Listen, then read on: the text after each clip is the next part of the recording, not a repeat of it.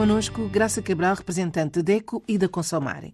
Hoje falamos de compras de bens e serviços desleais. Ora bem, são as famosas práticas comerciais desleais, situações de compra que o consumidor, de produtos e serviços consumidor não solicitou. Ou seja, quando o consumidor é quase que influenciado, forçado de tal modo pelo vendedor que acaba por decidir de forma uh, coagida comprar um bem que não quer, que nunca pensou nele, que não lhe interessa para nada e que, na verdade, acaba por prejudicar os seus direitos e interesses. Portanto, o consumidor é apanhado numa conversa de um vendedor que uh, o pressiona muito a tomar uma decisão de compra de um bem ou de contratar um serviço que não tem qualquer interesse. Não foi ele que foi à procura.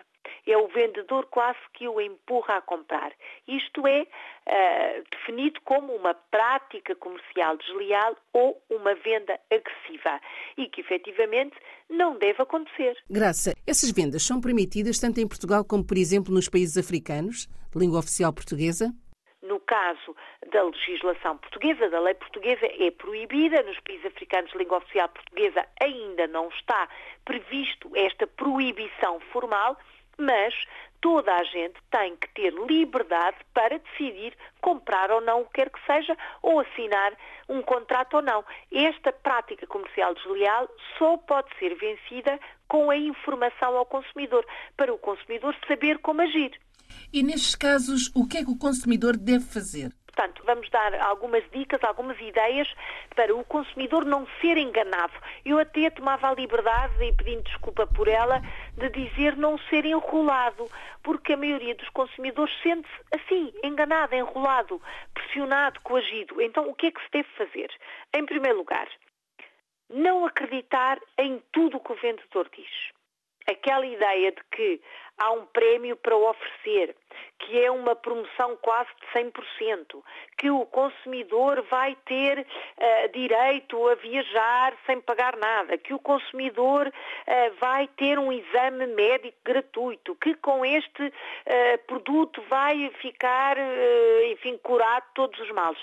Este tipo de argumento não é? De, de, argumento comercial é, na verdade, uma mentira pegada, é uma conversa fiada, como se diz com toda a naturalidade.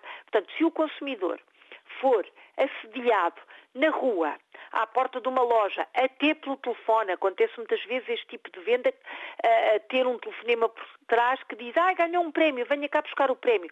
Este tipo de armadilha é sempre de desconfiar. Desconfiar. Ninguém dá nada a ninguém, ninguém oferece uh, prémios por, uh, enfim, só por oferecer. Há que desconfiar. Há que estar consciente que isto é uma forma de levar o consumidor a comprar ou contratar aquilo que não quer e que não precisa e que na maior parte das vezes nem tem dinheiro para o fazer. Portanto, seja à porta, na sua própria porta, à porta de uma loja, na rua, na praça, via telefone, num local especialmente preparado para uma demonstração de um produto extraordinário, o consumidor pode e deve recusar sempre essas vendas. Não quer, não foi à procura, não solicitou, não compra, não assina nenhum documento sem ler ou perceber o que lá está, sem compreender claramente o seu conteúdo.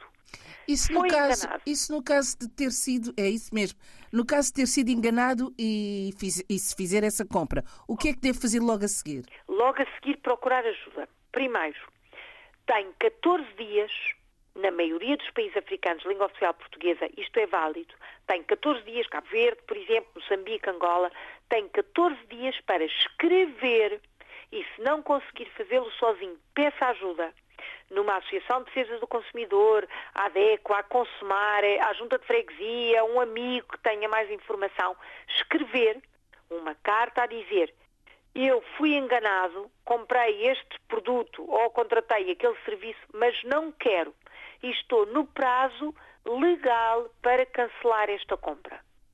Fazer por escrito, sempre por escrito a partir do dia em que recebe o produto ou começa a contar o contrato, tem 14 dias seguidos, portanto não são dias da semana, são seguidos para escrever claramente eu não quero este produto, eu não quero este contrato, quero cancelar. E é isto que deve fazer.